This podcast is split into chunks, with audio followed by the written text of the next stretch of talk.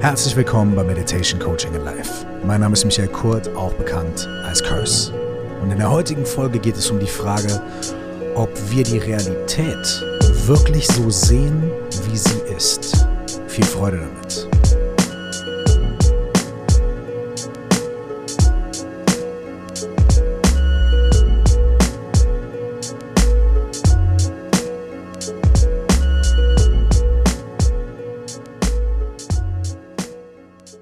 Sehen, erfahren, empfinden wir die Realität, also das, was wir täglich in unserem Leben haben. Geschmack, das Gefühl von Berühren, das Sofa, das ich gerade angucke. Sehen wir diese Dinge, empfinden wir diese Dinge wirklich so, wie sie in ihrer Essenz, in ihrem Kern sind? Oder sehen wir etwas völlig anderes, als das, was wirklich da ist. Um uns dieser Frage zu nähern, möchte ich ein kleines Beispiel nennen. Stell dir vor, du hast einen Desktop auf deinem Computer und auf diesem Desktop ist ein Symbol für eine E-Mail. Und diese E-Mail sieht aus wie ein, sagen wir jetzt mal, gelbes Rechteck oder ein blaues Rechteck oder so. Ja? Und jetzt nimmst du dieses Symbol von der E-Mail und du ziehst es in deinen Papierkorb. Und von dem Papierkorb gibt es auch nochmal ein Symbol. Ne? Das sieht aus wie so ein kleiner Papierkorb, wie eine kleine Papiertonne. Du ziehst also das Symbol dieser E-Mail in das Symbol deines Papierkorbs. Und das sorgt dafür, dass diese E-Mail gelöscht wird. Natürlich ist die E-Mail selbst nicht das Symbol, was auf deinem Desktop zu sehen ist. Die ist nicht dieses blaue oder gelbe Rechteck. Und der Papierkorb ist natürlich auch nicht der Papierkorb, den du da auf deinem Desktop siehst. Was sich dahinter verbirgt, sind ganz viele Algorithmen, ganz viele Abläufe. Metadaten, die im Hintergrund liegen, äh, Speicher, ma magnetische Dinge und so weiter und so fort. Sachen, die ich nicht verstehe, die wahrscheinlich die aller, aller, allermeisten von uns gar nicht so wirklich verstehen und gar nicht so wirklich durchdringen. Uns hilft es viel mehr, eine Oberfläche, also ein Interface zu haben, eine Benutzeroberfläche zu haben, wie eben diesen Screen auf dem Computer, der uns diese absolut abstrakten Dinge, diese völlig komplexen und komplizierten und abstrakten Abläufe ganz einfach gestaltet. Denn das hilft uns dabei, die Aufgabe, nämlich das Löschen dieser E-Mail, so schnell und so effizient wie möglich zu erledigen. Das heißt, uns würde das gar nicht dabei helfen, unsere Arbeit schnell zu erledigen, wenn wir die ganze Zeit daran denken müssten oder auf dem Schirm haben müssten oder irgendwie in dieser Matrix des Computers, ja wie Neo in der Matrix, Einfluss nehmen müssen auf die Daten und die Abläufe, die da im Hintergrund sind. Was wäre, wenn die Art, wie wir unsere Realität, unser Leben und die ganze Existenz wahrnehmen, ganz ähnlich funktioniert wie dieser Ablauf auf dem Computer. Was wäre, wenn unser Gehirn und dementsprechend auch unser Sehen, unser Fühlen, unser Schmecken, unser Riechen und all die Arten, auf die wir mit der Umwelt kommunizieren, die Umwelt wahrnehmen und auf die Umwelt Einfluss nehmen, wenn das alles einfach nur ein Interface wäre, wenn das alles einfach nur eine Art wäre, wie wir unglaublich komplexe Zusammenhänge so einfach wie möglich zusammenpacken, damit wir unsere Aufgaben schnell und effizient erledigen können. Und was ist denn in einem Leben, in einem Menschen? Ich nehme mal auf, der, auf dem Computer ist es klar, da ist es so, meine Aufgabe ist, ich muss diese E-Mails abarbeiten, dafür habe ich Icons, zack, zack, Drag and Drop, ne? Do it. Was ist denn in unserem Leben als Mensch die Aufgabe? Wenn wir der Evolutionstheorie und der Biologie glauben wollen, dann ist unsere Aufgabe zu leben und uns zu vermehren. Das heißt also, vielleicht ist die Art, wie wir die Realität sehen und wahrnehmen, durch dieses Interface deshalb so programmiert, dass wir einfach und schnell damit ihr klar, mit ihr klarkommen können, weil es dabei hilft, dass wir überleben und uns vermehren. Und zwar so gut, so schnell und so effizient wie möglich. Das heißt, die Evolutionstheorie würde unterstützen, dass man annimmt, dass sich unsere, unser Wahrnehmen der Realität so entwickelt hat, wie es sich zurzeit entwickelt hat, damit wir bestmöglich überleben können und uns vermehren können.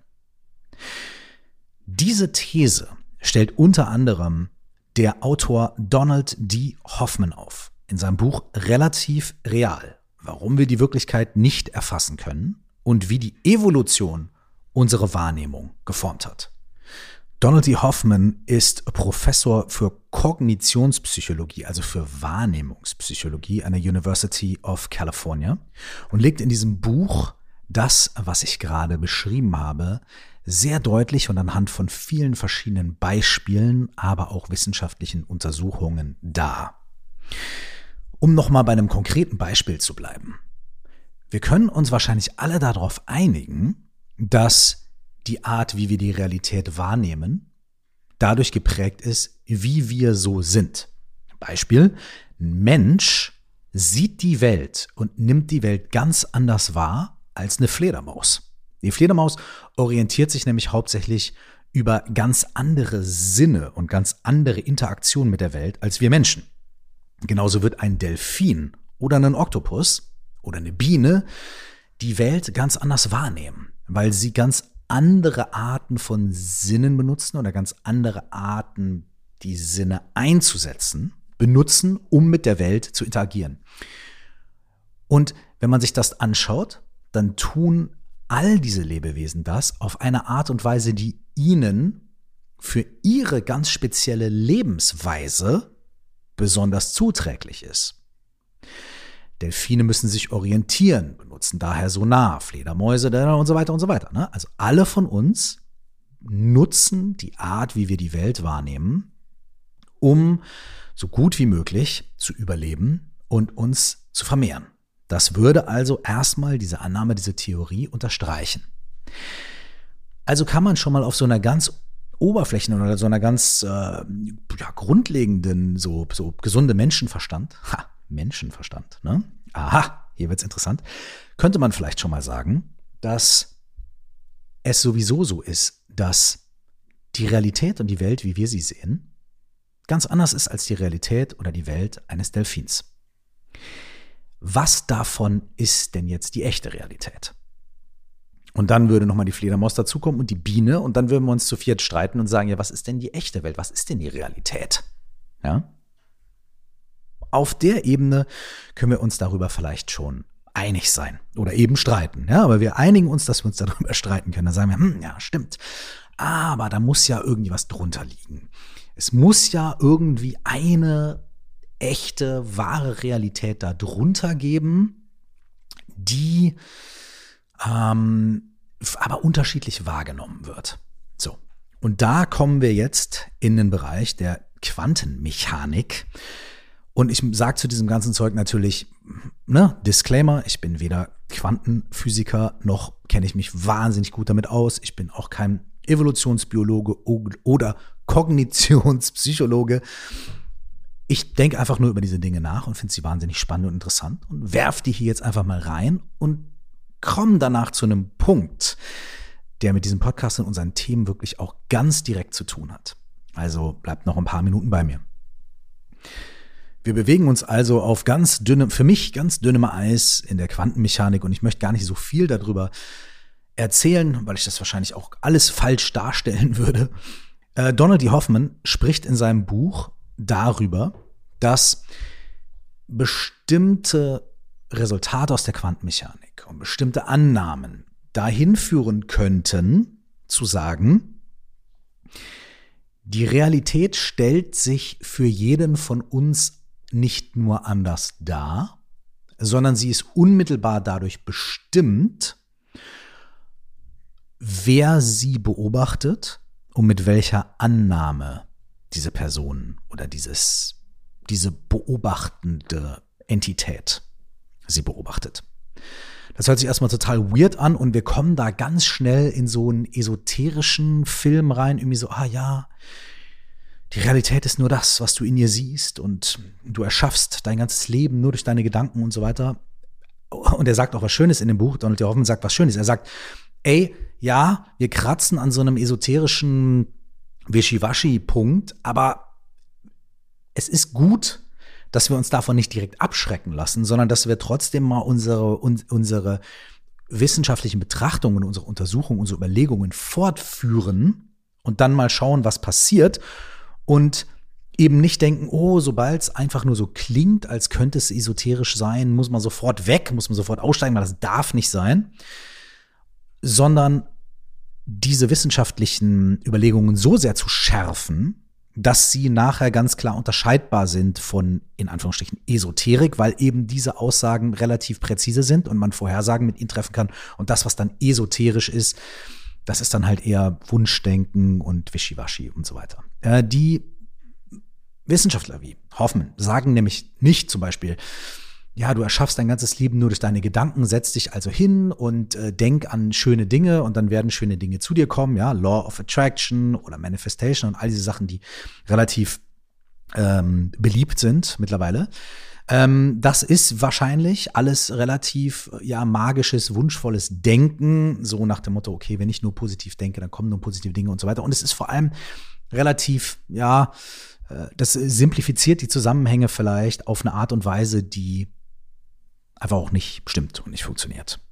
Was man aber sagen kann, ist, dass wir als Menschen, wenn wir so ganz normal durch unser Leben laufen, gar nicht wirklich wahrnehmen, was eigentlich die Realität ist, aus zwei Gründen. Erstens, weil wir von der Evolution überhaupt nicht dazu designt worden sind, die Realität so wahrzunehmen, wie sie ist.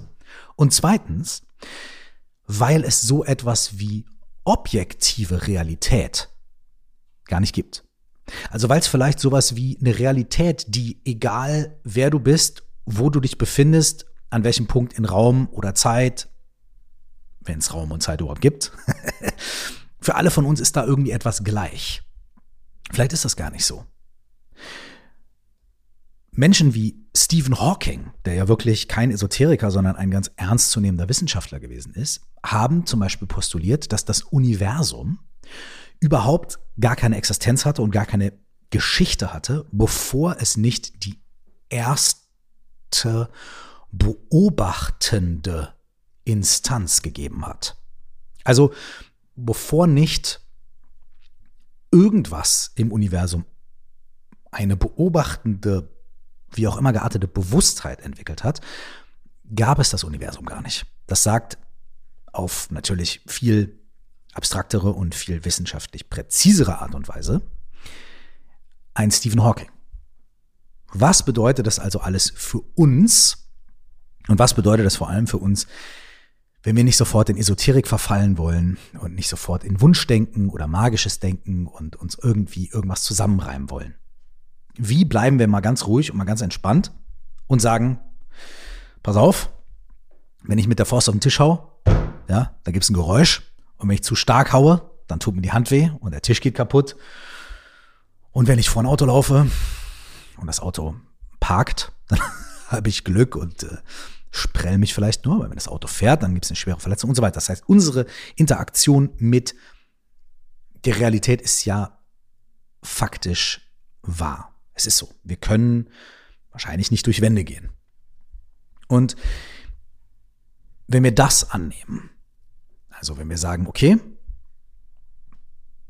durch die Art vielleicht, wie wir die Realität betrachten und wie wir mit ihr umgehen und wie unser Körper sich zusammensetzt und wie sich das Außen zusammensetzt und das Innen und so weiter.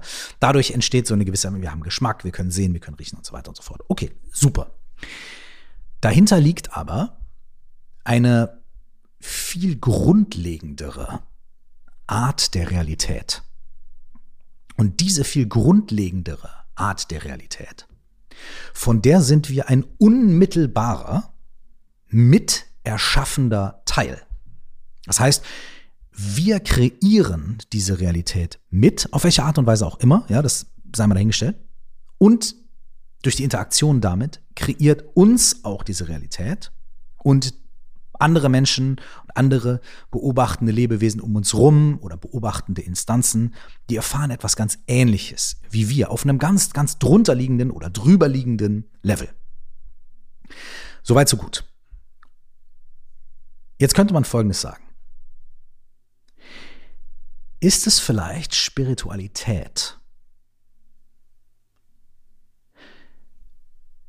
Dass wir ein Erfahren dieser grundlegenderen Realität kultivieren. Ist Spiritualität vielleicht nicht ein Glaube an äh, Zauberei oder Übersinnliches und so weiter, sondern ist Spiritualität vielleicht unser ganz tiefes Fühlen, Wissen und Empfinden, dass wir in Essenz nicht nur das E-Mail-Icon auf dem Desktop und das Papiermüll-Icon auf dem Desktop sind, sondern all die Prozesse, die dahinter liegen. Und das wird uns wahrscheinlich nicht dabei helfen, erfolgreich zu sein oder die Competition platt zu machen oder Nummer eins zu sein im Leben oder eine schöne Bude zu haben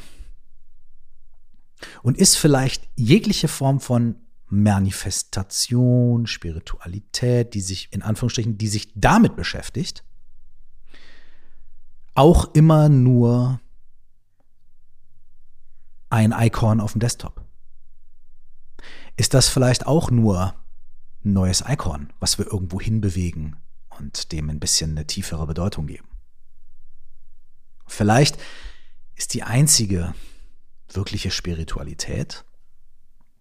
Der Punkt, an dem alle Icons und alle Darstellungen und so weiter absolut unwichtig werden, weil wir wissen, dass sie nur Platzhalter sind und eigentlich überhaupt gar keine tiefer liegende Bedeutung haben.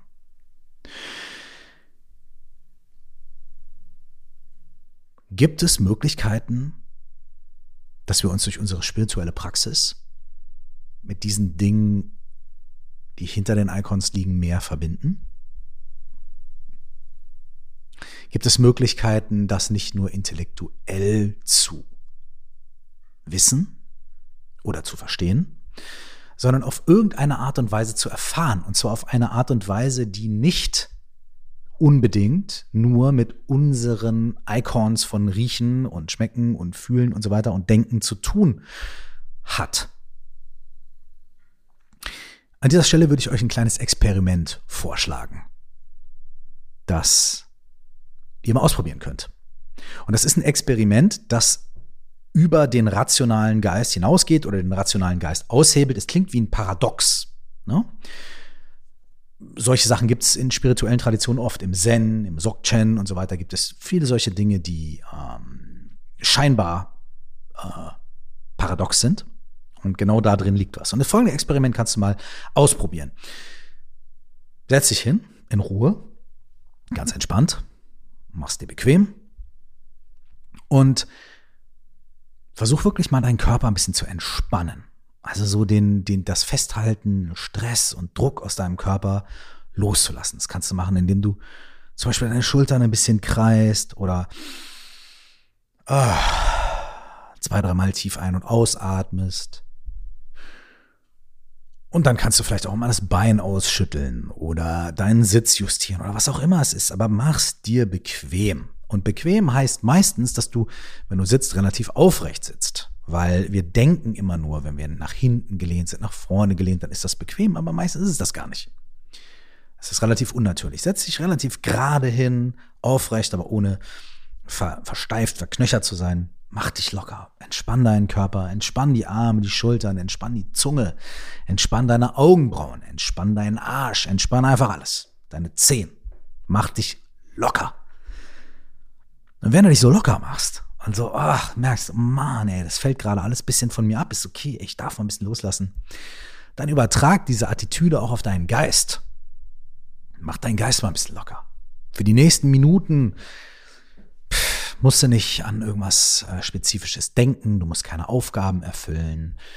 Und wenn deine Gedanken kommen, und das werden sie, dann sag dir einfach, pass auf, für die nächsten Minuten ist okay, ich, die können kommen, die dürfen aber wieder gehen, ich mache gar nichts mit denen, mit meinen Gedanken. Die dürfen einfach so durchfließen. Ja? Okay, auf geht's. Wie das Wasser an einem Fluss. Ne? Das fließt einfach. Einfach so. Zack. Da muss man auch nicht aufhalten. Ist trotzdem schön. Und wenn du so ein bisschen die Gelassenheit in deinen Körper und in deinen Geist einkehren lässt, dann verabschiede dich jetzt von der Vergangenheit. Und das musst du jetzt gar nicht im Zeremoniell machen, sondern verabschiede dich von Gedanken an Vergangenheit. Was war gestern? Was war gerade? Was hätte ich anders machen sollen? Verabschiede dich von den Gedanken an die Vergangenheit. Lass sie los. Und wenn die kommen, ist okay. Lass sie einfach so durch dich durchfließen. Die kommen, aber die bleiben nicht. Die fließen einfach weiter, weil du dich entschieden hast, locker zu lassen. Und wenn du sie nicht festhältst, wenn du den Fluss nicht staust, fließt er einfach weiter. Und das gleiche machst du jetzt mit Gedanken, die die Zukunft betreffen. Alles, was du überlegst, was mache ich morgen und wie wäre es dann und was muss ich noch erledigen, lass das jetzt alles auch einfach mal durch dich durchfließen. Keine Gedanken an die Vergangenheit bleiben kleben oder hältst du fest und keine, die die Zukunft betreffen. Und jetzt, wo du merkst, dass es vielleicht auch gar nicht so verkehrt ist und vielleicht ganz gut klappt, die Gedanken einfach durch dich durchfließen zu lassen, ohne sie festzuhalten, jetzt machst du das Gleiche mit der Gegenwart. Auch alle Gedanken, die mit dem Hier und Jetzt zu tun haben. Mit der Gegenwart. Lass die einfach los. Lass sie durch dich durchfließen. Keine Vergangenheit, keine Zukunft und kein Jetzt. Und dann wirst du feststellen, dass du immer noch da bist, dass du immer noch denkst, dass du immer noch, also dein, wenn du die Vergangenheit loslässt, die Gegenwart loslässt und die Zukunft loslässt, bist du ja immer noch hier. Und in dieser vierten Zeit ruh dich einfach aus. Und immer wenn du merkst, dass Gedanken an die Vergangenheit, an die Zukunft, an die Gegenwart kommen, ist überhaupt kein Problem. Lass die alle kommen und wieder gehen und ruh dich immer wieder aus. In dieser vierten Zeit. Nimm dir dafür jetzt sehr gerne ein, zwei Minuten Zeit. Ich bleib bei dir so lange.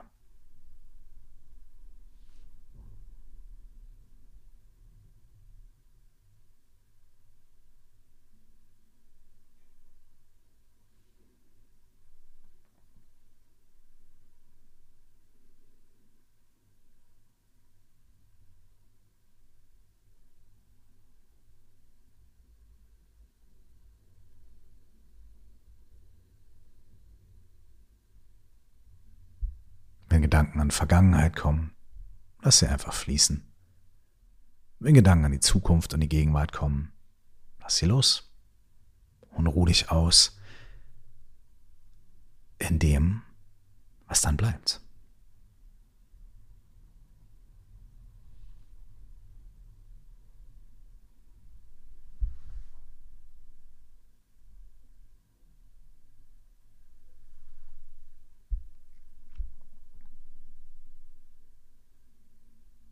Okay.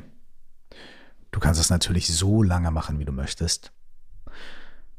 Denn du wirst merken, es ist wahnsinnig entspannend. Und du bist immer noch da. Wenn also diese Icons auf deinem Desktop keine Bedeutung mehr haben, Icon, Vergangenheit, Zukunft und Gegenwart, ist noch was da. Und vielleicht ist es ein erstes kleines Experiment, erste kleine Annäherung. Mach mal diese Meditation in der nächsten Woche, jetzt bis die nächste Podcast-Folge kommt, jeden Tag für ein paar Minuten, wenn du dran denkst. Ohne irgendwas davon zu wollen, ohne irgendwie zu sagen, da muss jetzt das und das Ergebnis kommen oder ich muss die und die Erfahrung haben. Mach einfach. weil ich muss das und das Ergebnis haben. Ist auch wieder ein Icon auf deinem Desktop. Es muss das und das passieren. Ist auch wieder ein Icon auf deinem Desktop. Und wenn ich das nicht bekomme, dann ist das oder was bringt mir das oder Zeitverschwendung. Hey, Zeit ist ein Icon auf deinem Desktop. Gewinn und Verlust sind Icons auf deinem Desktop. Lass die alle mal los. Und schau mal, was dann ist. Schau mal, was dann passiert. Passiert überhaupt irgendwas? Passiert nichts? Find's raus. Bis wir uns nächste Woche wieder hören. Viel Freude damit. Und diese Meditationsübung ist was ganz Besonderes. Also selbst wenn du sie nicht direkt verstehst oder nicht ne, und so weiter, hey, halt sie in Ehren. Das wäre mein persönlicher Wunsch und mein Request an dich. Dankeschön. Bis zur nächsten Woche. Alles Gute und nur das Allerbeste. Ciao.